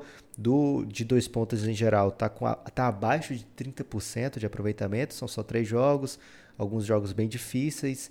É um jogo onde não caiu nada do, do das bolas para ele, então faz muita diferença quando a gente pega apenas três jogos. A gente pega o jogo contra o Knicks, que foi. Ele chutou 5 de 17, já leva aproveitamento lá para baixo. Mas o que a gente está vendo é um Tatum diversificando um pouco mais seu ataque, principalmente em relação ao ano passado, onde ele forçava muito mid-range, algum arremesso que ninguém quer mais na NBA. Esse ano o Tatum parece muito mais focar. É bem o comecinho de temporada. O Boston nem tá com essas campanhas todas brilhantes, né? Mas é, eu tô gostando, tô é, impressionado e encorajado pelo que o Tatum tem feito em quadra, dos dois lados da quadra, e gostando muito do protagonismo que ele está assumindo nesse Boston. E até mesmo Kemba, Gordon Hayward, Jalen Brown olham para ele e falam: é, protagonista é o Tatum. Tenho que vou armar aqui uma jogada para o Tatum ou vou colocar a bola nas mãos dele, vou confiar nas decisões dele. Então, isso aí me deixa. E até o fato da temporada dele ter sido ruim, Guilherme, ano passado, não ruim comparado com outras temporadas de outras pessoas, mas ruim comparado às expectativas dele, é que se ele Perto tiver da temporada um... do, do, Cristiano Felício, a temporada dele foi excelente. É que se ele, coitado, Cristiano Feliz, cada podcast é uma distração aqui. É... Que ele fazendo uma bela temporada esse ano, algo parecido com o que a gente está vendo até agora, com melhor eficiência, eles automaticamente se tornam um fortíssimo candidato a MIP. Então é mais um aqui desse episódio de hoje, que hoje está pegando fogo, Guilherme. Tá pegando fogo. Vários candidatos a sério. Reais, né? É, as chances desse, de candidatos aqui são efusivas, Lucas. Já tô Sabe quem não é candidato, Guilherme? É, não. E o Donis Haslem. Ele tá Onde na sua ele décima. Tá? Ele tá no Miami, 17 tá temporada. Mas, mas, quem é do front office concorre? Ele ainda tá jogando, ele ainda é jogador, Guilherme. Tá no elenco. Não é possível, Lucas. Essa informação não procede. E o Donis Haslem, 17 temporada da carreira, não vai concorrer, assim como o Goran Dredd, que já ganhou o MIP, não dá para ganhar mais. James Johnson, Jimmy Butler, Myers Leonard, Dion Waiters e Kelly Olynyk, todos eles muito idosos para isso, Guilherme, já não tem mais idade para isso, mas o Miami, assim como tem acontecido com outros times aqui desse episódio, tem belos candidatos, meu amigo Guilherme. É mesmo? Tava pronto para o belos candidatos, até com o E. É, é, o Chris Silva? O Chris Silva é calouro, né? Chris Silva é calouro, não pode. Ainda é two-way. Só é um tem 45 dias de hit. É, Justice Winslow, Hum. Começar logo dele aí, Guilherme. Mais um de Duke, um, hein? Mais um de Duke. Hoje só dá Duke aqui. É um cara que chega na NBA. Pausa dramática. Aliás, é porque eu ia tentando reformular aqui, enquanto estava rolando. O cara que ouve acelerado perdeu essa pausa dramática. Durante o draft. Até pensou que deu problema aí, deu tá travada no, no, no, seu áudio. podia começar a falar bem rápido assim, porque a pessoa vai, vai tentar ouvir mais. para tomar distraído, né? É, o Justice Winslow no draft, ele é alvo de grande atração. Será que vai ser a terceira escolha do draft? Onde é que ele vai sair? Até que em certo momento, Pat Riley, não, Pat Riley não, o Danny Ainge acha ridículo não ter saído o Justice Winslow, liga pro Michael Jordan, fala, cara, te dou quatro escolhas aí pela tua escolha oito. E o Michael Jordan fala, você tá louco, velho, eu vou pegar aqui o Frank Kaminsky. Ele escolheu 8, acho que é a escolha 9, Frank Kaminsky. Pega o Frank Kaminsky e aí o. o Você vai falar mal do Kaminsky? Não, claro que não, mas eu vou falar mal do Jordan, Guilherme. Porque se alguém oferecer pro Suns aí quatro escolhas de primeira rodada, eu tô topando na hora pelo Kaminsky. É, o Pat Riley não ia deixar escapar esse jogador, tinha muito interesse nele. Ele chega, chega muito, muito jovem na NBA, chega teoricamente como um cara que vai ser um excelente defensor, mas ele demora. Ele, primeira temporada, é, não vou dizer abaixo da crítica, mas é não é o que se espera de um super prospect. Segunda e terceira temporada ele não demonstra evolução. Ano passado a gente coloca ele como um dos bons candidatos a MIP. Ele entrega uma evolução interessante em relação principalmente a 17 e 18. Ele se torna constante no time titular. Ele mostra algumas coisas ali como um ball handler, né, que ainda não tinha no seu jogo. Ele se torna um pouco mais eficiente é, atacando o aro. Então ele já começa a dar sinais ali. E nessa off-season as coisas mudam um pouco lá pelo lado do Miami Heat. Eles enxergam o Justice Winslow de maneira diferente. E ele agora é uma espécie de ball handler secundário do time constante. Independente de quem está em quadra, o Justice Winslow é sempre um facilitador ofensivo. E isso traz para ele, logicamente, atribuições que o tornam mais protagonista dentro do Miami Heat. Nessa temporada, por exemplo, em três jogos, ele está com, jogando 40 minutos por jogo. O time Butler ainda não jogou, então o time está dependendo muito do Justice Winslow, mas ele está lá entregando por enquanto 19 pontos, 9 rebotes, 7 assistências. Quem tem ele lá no Dunkest, Guilherme, está brilhando muito, porque lá no é o como é o nome? Fantasy Game do Café Belgrado, onde o Café Belgrado montou sua liga esse ano, a Belgra Liga o Justice Winslow está sendo um dos grandes pontuadores aí, pegando muita gente distraída e não só no, no fantasy, né? na vida real também o Miami Heat pode ir mais longe porque Justice Winslow está se tornando um jogador mais relevante dentro do time e dentro até da NBA. Você não estava preparado para falar de Justice Winslow hoje? Não, acho que eu estava. Era um dos meus possíveis candidatos, sim. Sempre Você marcaria é, né? ele com qual marca-texto? Cara, é porque, é porque aqui a gente já falou de Tatum e de Fultz, que é um caso um pouco peculiar. E teve mais um bem. bem Brandon Ingram. Ingram, que são bem chamativos. Mas acho que a temporada dele, esses números que você colocou, são bem impactantes, né, Lucas? É, tem um problema, porém, para ele. Qual é o problema dele, Guilherme? Que ele mora em Miami? não, é porque ainda a gente vai ter que ver como é que vai ser a entrada do Jimmy Butler nesse time, né? Ele não jogou A gente ainda. vai ver hoje, hein? Tô muito animado. Então, aí vai ser uma outra coisa. Será que ele vai ter essa... É, porque, assim, ele tá sendo o cara que puxa o time em vários momentos, sabe? Então, acho a chegada Até do... mesmo 40 minutos, ninguém joga mais 40 minutos hoje em dia, né? Não, então acho que a entrada do Jimmy Butler faz. Claro que ele não está jogando exatamente na posição do Jimmy Butler, ele está até jogando mais de guard, não é bem de guard, né, mas de, de ball handler. Eles trazem o Dragic do banco para tentar também ter uma segunda unidade. O Dragic vem do ano bem legal também até agora, né? Três jogos, mas bem interessante essa, essa opção. Esse time é muito cedo para sair dizendo coisas, né? Mas até pela entrada do principal jogador do time ainda, Vou esperar um pouquinho mais, Lucas, para poder dizer se é um grande ou não. Mas acho que vale uma caneta pelo menos azul, aquela azul, azul bebê, sabe? E uma caneta verde-limão para Ban Adebayo, você topa? Verde-limão acho um pouco chamativo, Lucas, mas ele tá meio venenoso, hein? Aquela verde escura, então? Pode ser, verde escura é bom. O Ban Adebayo, esse sim, não pode voltar Jimmy Butler, pode voltar qualquer um, o caminho para ele tá livre, né? O time troca o, o Ração Whiteside muito em função, lógico, né, dos minutos que o Ração Whiteside não pode jogar em momentos decisivos, mas também para deixar de uma vez por todas bem claro, o meu jogador, o meu big é o Ban Adebayo, ele entrega nessa temporada já de cara um, uma boa presença ofensiva, algo que a gente nem sempre viu no jogo dele, né? De ser um jogador que o Hit pode, não vou dizer depender, que é muito forte, mas pode contar sempre com a pontuação do Ban Adebayo até mesmo chamando a responsabilidade quando o time está precisando de um lance livre, Guilherme. Ele vai lá e pede a bola e não toca pro Tyler Hero, fazendo eu perder uma aposta lá da KTO.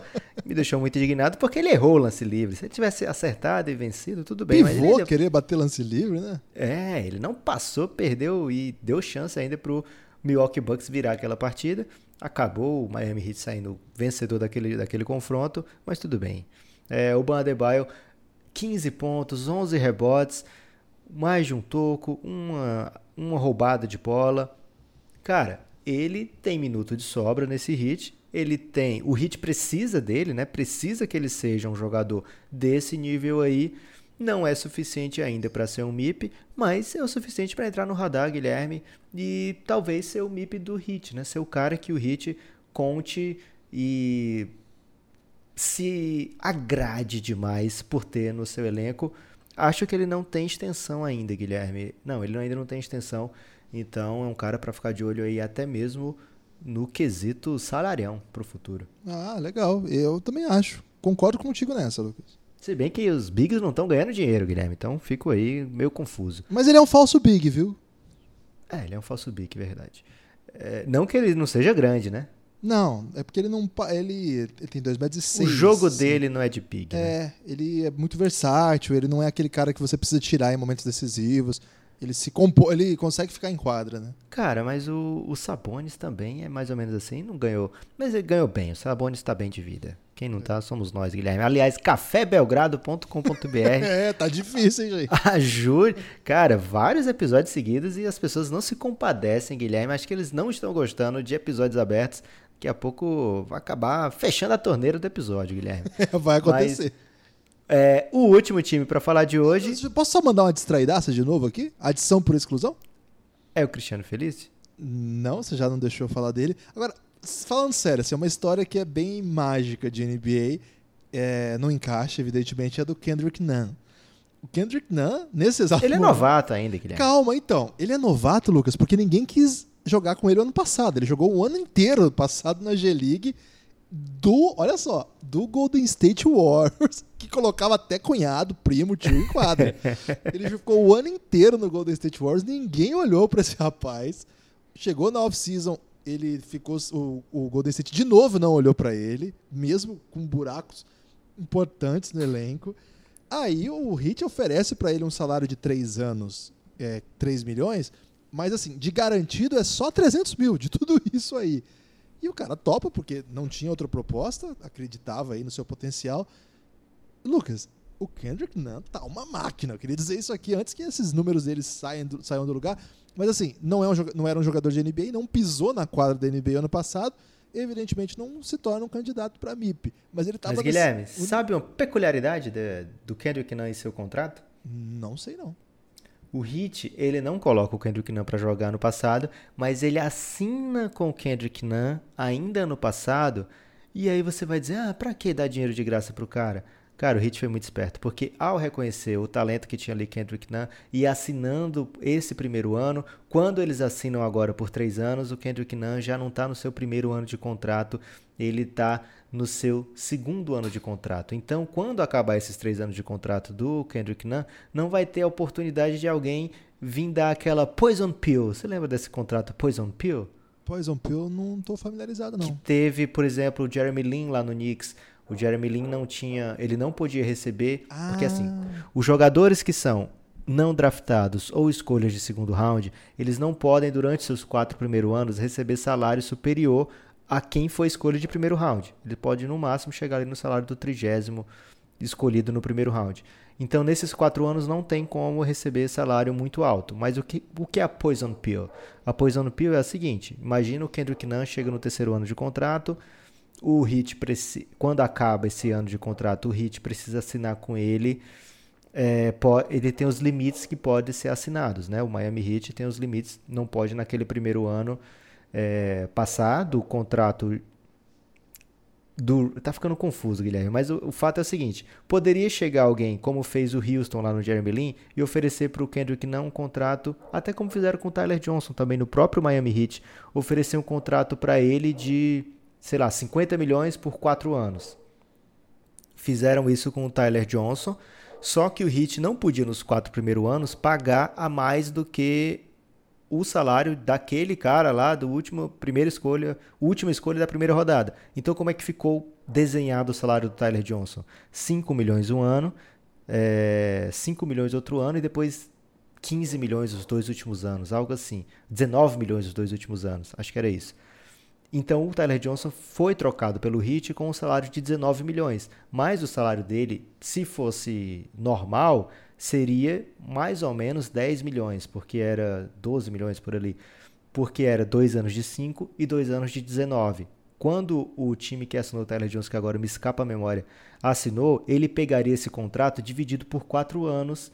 Ia ser para esse time novo que contratasse, seria dividido em quatro anos. Para o time que já retém o jogador seria 5, 5, 19, 19. Foi o que aconteceu com o Hit, acabou prejudicado por isso. Então, ao fazer isso com o Kendrick Nunn, ele evita que tenha essa poison pill nos contratos do Kendrick Nunn lá para frente. Então, ele se protege completamente, mesmo que ele não tenha jogado um segundinho naquele ano passado. Foi muito importante o Hit assinar ali no apagar das luzes com o Kendrick Nunn, que ele se protege e o menino está fazendo mais de 25 pontos por jogo.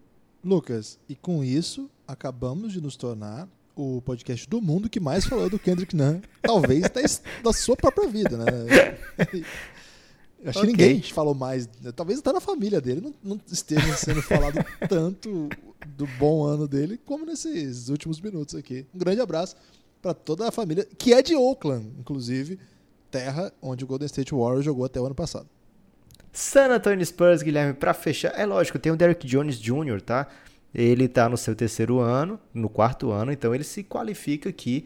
Não vamos esquecer de nenhum jogador que se qualifique dentro do algoritmo, Guilherme, porque depois as pessoas falam: Ah, vocês não falaram do. Ia falar Cristiano Feliz. Derek Jones Jr. É, então falamos aqui. Ele enterra muito, né, Guilherme? Não dá para melhorar mais a enterrada dele. É, ele é muito bom no videogame.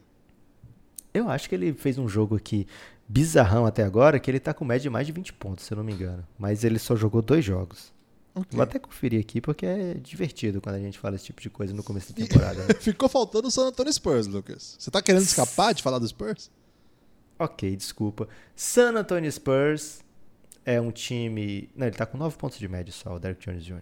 Desculpa aí, família do Derek, Derek Lovers. Será que tem Derek Jones Jr. Brasil? Esse não tem. Esse, se tiver, eu dou um RT agora. San Antonio Spurs não queria falar, Guilherme, mas tenho que falar. Primeiro, porque tá no contrato, tem que falar de todo mundo.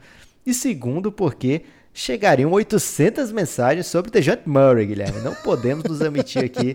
O San Antonio Spurs tem Lamarcus, não vai ganhar MIP. Rudy Gay, também não. Bellinelli, DeRozan, Patty Mills, DeMar Carroll. Tudo idoso, Guilherme. Tudo do jeito que o Pop gosta. Mas o San Antonio conta também com um elenco novinho, né? Alguns jogadores aí que estão aprendendo o que é o popismo na NBA. O pop que está invicto ainda nessa temporada, Guilherme. Olha só, três, três jogos, três vitórias. E o time conta na sua rotação com alguns caras que se encaixam no algoritmo do MIP Hunters. Trey Lyle, Jacob Porto, o Jacozão. Brim Forbes, esse tá no limite aí da idade. DeJounte Murray e Derrick White. O que falar dessa galera, Guilherme? O louco meu só tem fera. o, a galera do Spurs, se você deixar de falar alguém aqui, eles já ficam bravos. A galera do Spurs e tem... tá errado. A galera do Spurs tem motivo, Lucas, para ser autossuficiente. Porque, cara, eles arrumam jogadores desses que ninguém nunca ouviu falar antes de chegar na mão do Pop e eles se tornam jogadores de mais de 10 pontos por jogo da NBA. Estamos indo para mais uma temporada do Brin Forbes com mais de 10 pontos por jogo. Isso não é uma coisa simples. Isso é. Isso nunca foi sorte, sempre foi pop. É uma coisa, é uma coisa grave o que o pop faz com esses caras. Né? Ele, ele transforma mesmo o, qualquer jogador que se encaixa no seu sistema vai saber render. Ele não bota quem não consegue. Ele é uma muito exigente, tanto que, por exemplo, calouro para jogar com pop é raríssimo assim. Segundo anista, aos pouquinhos vai ganhando espaço. Jogador que chega da Europa demora para lembra que ele fez com o Splitter, assim, demorou para o Splitter ter sua oportunidade, assim como vários outros, né?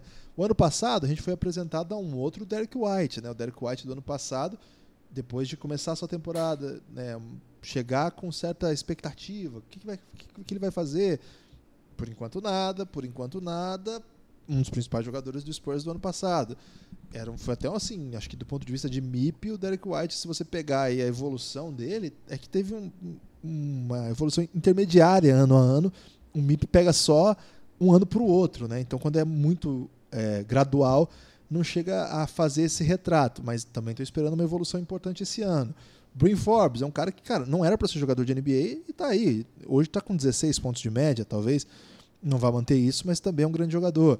Trey Lyles é um cara que a gente quer ver na mão do Pop. Primeiro ano com o Pop, não vai ser simples, não vai se adaptar de pronto, mas vai, já está sendo usado, está com mais minutos do que o Jacob Porto. Jacob Porto, aos poucos, vai, vai pelo jeito, o Pop está desistindo. Né? O Pop tem isso, viu? O Pop, quando ele vê que não dá, ele deixa quieto. Ele não é aquele cara que insiste até o final, não. O que ele faz é dar muito tempo para os caras que ele acredita. Mas quando ele vai mostrando, o cara não vai, não vai, é difícil jogar. Looney Walker, que é um, é um segundo anista ainda, também vai ficando para trás na rotação. Mas o ano que vem pode botar nessa lista aí que vem pro veneno também. O Spurs é assim. Então, dentre esses nomes todos, acho que o nome mais com neon assim, que, palpável. Mais que, mais que palpável, mas que cresce diante dos nossos olhos, por dois motivos, né? É o Dejante Murray. Dois motivos. Um, ele não jogou na temporada passada e a temporada retrasada dele foi modesta do ponto de vista estatístico. Ele vem com é, oito pontos, ainda tendo sido votado para um dos melhores é, quintetos de defesa. Mas oito pontos, cinco rebotes é um número muito fácil de ser superado quando você vai ter protagonismo. Começa o ano, ele parece muito bem fisicamente, está é, tá defendendo muito bem, como já defendia, e está é, com mais espaço para atacar a última temporada dele que ele esteve em quadra, o Spurs tinha o Kawhi Leonard ainda. Não jogava, né? Mas tinha lá no elenco. Não era bem o time dele ainda, era um time... Não era o time que o DeJounte Murray era a principal aposta para o futuro. Hoje é ele. O Spurs acaba de renovar um cara que vem de lesão, uma temporada inteira fora de lesão, um contrato abaixo do mercado, achei um, bem barato para um jogador do nível dele. Isso significa que o próprio jogador sabe que talvez tenha que aceitar um pouco menos por questões de. Será, Guilherme? Você ele acha que vê o. Ele vai sair do salário de 2 milhões, ele foi escolhido no finzinho do primeiro round e vai a partir do ano que vem ganhar aumentando anualmente e vai começar com 14. Termina recebendo 17, ainda bem jovem, assim, com 27 anos para renovar por mais tempo. Então, acho que tá, tá ok, Guilherme. Tá, tá feliz da vida o, o garoto de Jant Murray. Eu, eu acho o salário que, que tem. Vindo de lesão. Mas é que a gente vê o contrato do Jalen Brown, por exemplo, e aí assusta. Uma diferença muito. Uma diferença que talvez enquadra, não, a gente não vai ver. Se a gente botar os dois para jogar hoje à noite. Hoje tudo bem, Guilherme, mas ainda essa, essa evolução do DeJounte Murray, por enquanto, antes de, de rolar a bola, de subir a bola para essa temporada, estava no campo da imaginação, estava no campo do potencial. Agora o DeJounte Murray está fazendo o que se esperava, que o Pop espera, o Pop desse contrato de olhos fechados, né? O Pop sabe do potencial que tem o DeJounte Murray, mas até hoje, se você for ver quem é que tem carreira na NBA entre os dois, é uma diferença gritante. O agente do Jalen Brown pode dizer: olha só o, o que ele já fez aqui, né? Olha só os jogos importantes que ele jogou. Ele tem mais de. A gente até falou isso na, na série é, Quem Te Viu, Quem Te Vê o tanto de jogo de playoff que tinha o Jalen Brown, né? Ele tinha mais jogo de playoff do que o Gordon Hayward no elenco, por exemplo. É, então o Jalen Brown é um cara que já está há bastante tempo, já consolidado, os times joga numa posição assim que é, as pessoas babam para ter jogador com aqueles atributos físicos do DeJounte Murray, é um armador que ainda chuta na carreira 30% de três pontos. Então, tudo bem, é um menino muito novo, tem um potencial gigante, é por isso que a gente está ressaltando aqui que ele é um dos fortes candidatos a MIP nesse episódio aqui, que está cheio de candidatos, o Guilherme está pegando fogo de verdade, mas ainda ele recebe um, um, contrato de 64 milhões muito baseado no que ele vai fazer. Acho que é uma aposta muito válida. Se eu tivesse lá na equipe de GMs do San Antônio, alô galera de Santo Antônio, me chama aí que eu topo. Eu quero é, ser eu... aquele cara de construir a cultura, Lucas. Esse é o emprego que eu estou buscando. Você chegaria de cara. Você já tem Chico Time aí na sua, pois no é, seu currículo, cara. né? Eu pô, tenho aí uma grande formação aí de culturólogo. então, o DeJounte Murray se, se candidata, sim, a ser um, um contrato barganha. Mas olhando para o que foi feito até agora, é um contrato bem pago, mas ainda com por, porque ele tem potencial, mas pelo que produziu ainda, ainda dá para dizer que foi um belo contrato que a gente conseguiu. Talvez ele não precisasse agora, talvez fosse ideal para o DeJounte Murray ele fazer a temporada e ver o valor dele, né? Se ele entrega uma temporada, por exemplo, do jeito que ele começou aqui, quase 500 pontos por jogo, 8 rebotes, 6 assistências, é, duas roubadas de bola, ele já se candidata a um contrato bem maior do que o, o que ele recebeu. Mas foi um negócio muito bom para os dois lados, achei o DeJounte Murray com segurança aí, depois de ter perdido um ano inteiro por lesão, que é sempre preocupante, né? Você quer uma, um ajustado essas médias dele de início de temporada para 36 minutos? Eu adoro, Guilherme, porque ficam os números ficam muito bons. 23, 13, 9.4 e 3 roubadas. Delícia, hein? Só tem que, que delícia. Só tem que deixar ele 36 minutos em quadra e fazendo a mesma coisa que ele faz quando ele joga 20. Tem que manter isso aí, Guilherme. tem que manter isso aí. Temerariamente tem que manter isso aí. Acho que é um candidato forte também. É, sobretudo porque o Spurs, como sempre, deve entregar temporada em alto nível, deve entregar playoff. Não serão resultados vazios, né? não serão estatísticas em jogos é, fracos. Serão adversários duros, vitórias importantes e imagino que ele vai ter um protagonismo ascendente, sobretudo porque ele joga num time que os, as principais estrelas estão um pouco mais velhas, né? então aos, aos pouquinhos essas médias do, do Lamarcus, do Demar tendem a cair. Não sei se já é esse ano, mas acho que nós temos um candidato bem interessante aqui. É, dessa vez defendi bem. Acho que você que vai receber mais mensagens dos fãs do Spurs foi, foi, fiz toda a minha análise baseada nisso. Talvez nem acredite no que eu falei, mas não tô querendo receber palavras duras mais dos fãs do Spurs. Guilherme, o Rafael Giuliani ele vai ouvir tudo que eu falei e ele pode até voltar agora, porque ele ficou confuso, porque ele deve ter terminado de ouvir e falou: É, né? O Pop foi bem sensato aí sobre o DeJounte Murray. E aí você fala isso, já deixa ele confuso, achando que eu falei uma coisa que eu não falei, Guilherme. Então convido aí o Rafael Giuliani e grande elenco de torcedores do San Antonio Spurs a voltar e ouvir de novo o que eu falei, que eu falei palavras médias. Eu falei palavras muito doces misturadas a algumas palavras ásperas, que é o, a realidade da vida, né? A gente não tá aqui pra fantasiar. Eu tô pra nada. fantasiar. Ok, mas o DeJounte Murray, se ele aplica, né, aquele pulo do gato do arremesso, o jogo dele vai ter uma expansão que vai fazer o Pop querer bola de três, Guilherme.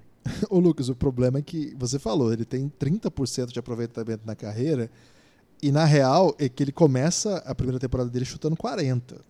Mas segunda... é porque ele chutava um pouquinho demais, né, também. Pouco. Mas na segunda ele chuta menos que na primeira e o aproveitamento desce 14%. e assim, e esse ano ele começou chutando 20%. Claro, Mas agora jogos. ele está tentando, ele está arremessando quase duas por jogo.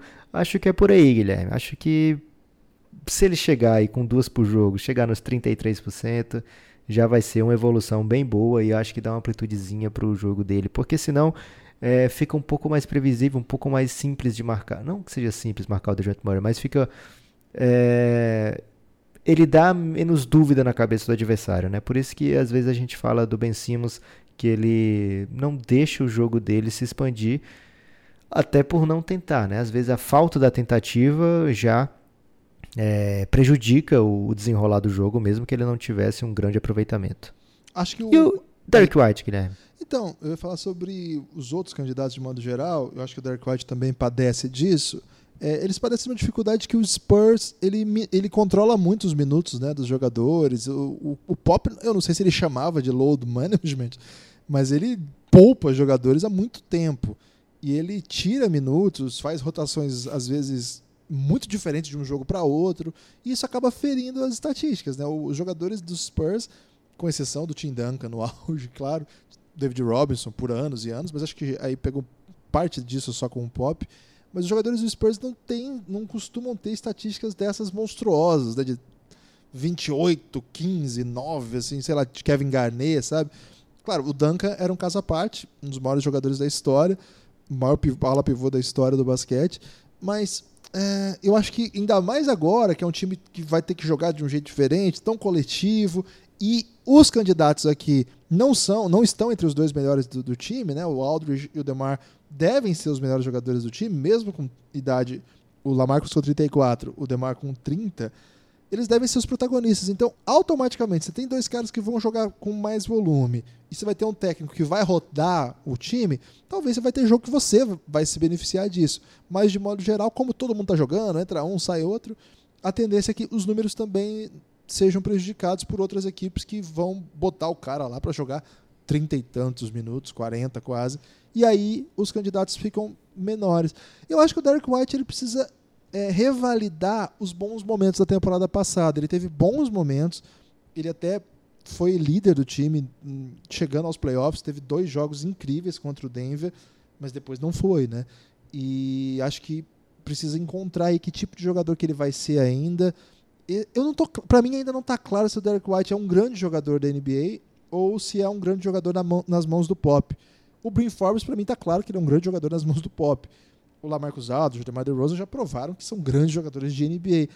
O Murray é um jovem talento ainda, vamos ver o que ele vai fazer. Um ano importante, mas o Derek White já tem uma grande temporada, mas não está claro se foi uma grande temporada de um cara que se fosse para outro time ia destruir, ou se vai ser um cara que daqui a pouco alguém vai dar um baita salário e vai acontecer o que aconteceu com os 15 jogadores do Spurs que você pensou agora aí, que acontece bastante, né? O cara vai bem no Spurs, alguém tira de lá e não acontece a mesma coisa. Para mim não está claro, não estou dizendo que é nem que não é. Eu não sei mesmo, queria até é, ser convencido do contrário e, e espero ser, porque o Derek White, quando ele joga bem, ele faz coisas bem interessantes. É, eu acho que um pouco além do controle do minuto que o Pop faz, também tem o desequilíbrio do, do, do, elenco, né?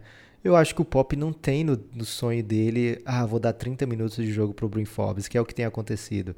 Não tem, assim, tenho que deixar o Perry Mills em quadra ao invés do Derek White, né? Jogando o mesmo tanto os dois. Não é a vontade do Pop.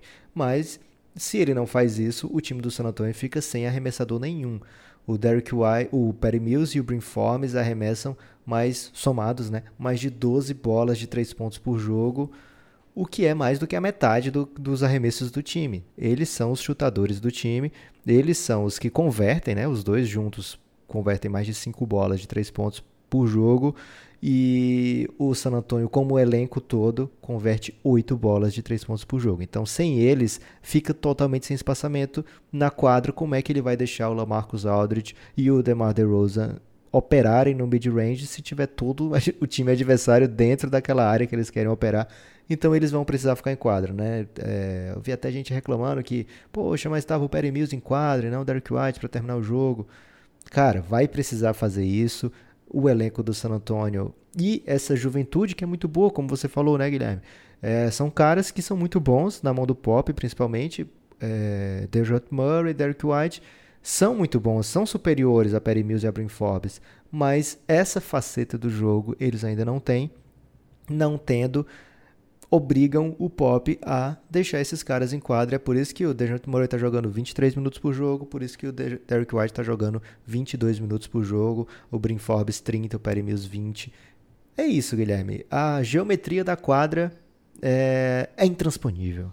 Cara, o Rudy Gay tá chutando nessa temporada 10% de três. Mas vai, vai voltar, Guilherme. São só três jogos. Ano passado ele é foi bem. É um... Ele descobriu é, esse, ele, esse Ele foi. Ele tem melhorado muito bem em é, bola de três desde quando ele sai lá do, do Toronto Raptors naquela época, né? Que ele tinha muito mid-range. Ele acaba melhorando um pouco analiticamente o seu jogo. Ano passado foi 40% para três pontos. Talvez por ser muito fora da curva, né? Acho que foi a única temporada da carreira dele que ele fez 40%. Talvez não volte essa média. Mas 10% não deve ser, né? Não, por favor, né? Mas só para. é, só falei isso para contribuir aí com a sua explicação. É, tô curioso, acho que do ponto de vista de não era jogador NBA, ninguém fala a respeito. E a partir desse ano vai falar, vamos falar mais dele. Eu tô apostando muito no Trey Lyles, Lucas. Assim, não é MIP, não vai ser MIP ainda. Talvez quem sabe ano que vem esteja na discussão. Esse é um cara que eu vi na categoria de base, gostava muito e sumiu, né, para NBA assim. Foi uma carreira bem aquém da, das possibilidades na NBA. E o Pop vai, vai buscar, já botou na rotação. Tô, tô Guilherme, se ele for bem nessa temporada, certamente vai aparecer no álbum de fotografias do Calipari. Que o Calipari, sempre que tem alguém de Kentucky no bem, ele tira logo uma foto. Tem isso mesmo. E você acha que quando vai mal ele esconde os malucos? Eu nunca mais vi uma foto do Calipari com aquele cara do OKC. Como era o nome dele? Um Diálogo. center grandão. Não, era um center grandão que eles pegaram lá de Kentucky. Nunca vi essa foto.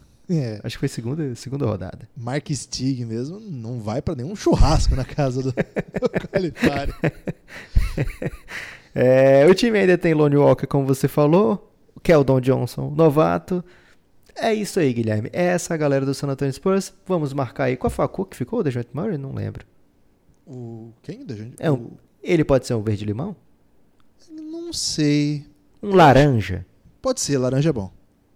Ok, laranja é aquela cor que é quente e frio ao mesmo tempo, né? É, E você isola dos demais por conta de tudo que envolve, né? Ok. Então é isso, Guilherme. Mas, caramba, acho que deu 90 minutos de Mip Hunters, é muita coisa. Esquecemos de falar de maneira suficiente o seguinte: apoie o Café Belgrado, cafébelgrado.com.br. Precisamos do seu apoio, são os apoiadores que mantêm esse projeto. Tem uma debandada, Guilherme, de. não de apoiadores, né? Porque os nossos apoiadores são muito felizes com o amor que é recíproco, né? A gente faz sempre aí o o métier. O que é métier, Guilherme? Pra não falar uma coisa aqui sem, sem saber o que eu tô falando. Mas a gente faz de maneira muito boa esse meio campo. Essa semana, por exemplo, vai ter volta de uma série que as pessoas gostam muito, que estava um pouco esquecida. E em novembro, no fim de novembro, último fim de semana de novembro, é a volta de O Reinado. Então, venham para o Café Belgrado, cafébelgrado.com.br. É, também temos PicPay, e aí PicPay a gente não consegue falar uma vez só, PicPay tem que falar pelo menos duas vezes PicPay. É lá no PicPay, arroba Tá o Café Belgrado. PicPay, hein, cara. Tá patrocinando até o jogo do Real Madrid, eu vi o PicPay. Sério mesmo? É, verdade. Então, se você trabalha no PicPay e fala, poxa, gente, vamos dar uma moral pro Café Belgrado, que eles adoram falar PicPay. Imagina se a gente recebesse pra falar PicPay, Guilherme. Não, falaria. Mas ó, o amigo que tem o aplicativo PicPay e já re- recebeu um cashback do PicPay, poderia muito bem pegar esse cashback e apoiar o Belgradão, né, Lucas? É verdade, Guilherme. Não vou dizer que eu ficaria triste, não. É, além disso, KTO, se você se interessou, se você se interessa por apostas esportivas, vai. Eu sou contra, sabe o que, Guilherme? O cara que entra nesse site de aposta pra ap- é, ver esporte virtual, apostar em esporte virtual. Você sabia que existe isso? Não, não, não tô familiarizado. Fica Eu não sei tipo- nem o que é esporte virtual, pra falar a verdade. Então, eu não sabia também, mas todo site de aposta tem e é o seguinte: você entra lá e tem tipo corrida de moto virtual. E aí eu acho que tá jogando um, um videogame ou um software, deve ser um software que passa as coisas automaticamente, e fica aqueles bonequinhos é, correndo. Você já viu aquelas corridas que tem nos intervalos do League Pass? Que fica o. Do tipo Dunkin' Donuts. já vi, fica- já vi, já vi. Pronto, aí você aposta naquilo ali. Quem vai ganhar? Um, dois, três, quatro. As pessoas fazem isso, Guilherme. Isso eu sou contra. Caramba, a, a, humanidade não tem limites. A humanidade não tem, mas você tem que ter limite, tem que ter responsabilidade. Você vai lá em KTO, arroba KTO, underline Brasil, fala com o Cássio e fala, Cássio, quero mimos, porque eu sou ouvinte do Belgradão. E aí você combina com ele, quanto mais mimos você pedir, mais incomodado ele vai ficar e vai ser obrigado a te dar mimos. As pessoas hoje em dia se sentem obrigadas, Guilherme. Então faz isso aí, diz que é ouvinte do Belgradão, dá uma moral pra gente. E tem mais algum recado final, Guilherme? Não, queria agradecer a todo mundo que está aí em mais, uma, em mais um episódio da série Mip Hunters. Vem mais episódios por aí. Estamos, já passamos da metade, né, Lucas? Porque essas são cinco episódios, né? Estamos no, ao término do, do terceiro. Tem mais 10 times ainda para comentar. Doze times, Guilherme. 12 times, são seis por, por episódio, né? Então, estamos na reta final. Agora vai falar só de timão. Vamos ver aí que, que você torce para alguns dos melhores times da NBA. É, pelo menos cotados por Vegas. A gente não tem nada a ver com isso, por Vegas e a KTO, claro. Então, fique atento aí. KTODs. KTOs. Fique atento aí. Qualquer momento vai pintar episódio novo, quando você menos esperar, né? O que não pode é esperar. cafébelgrado.com.br se você quiser mais episódios de outras coisas. E vem novidade aí essa semana, no máximo no final de semana, para apoiadores, hein? Fiquem atentos, cafébelgrado.com.br. Você tem Forte abraço, Guilherme. Só quero eu te desejar um feliz ano novo daqui a dois meses. Então já vou guardar esse feliz ano novo aqui, pra, Forte abraço. caso você esqueça no final.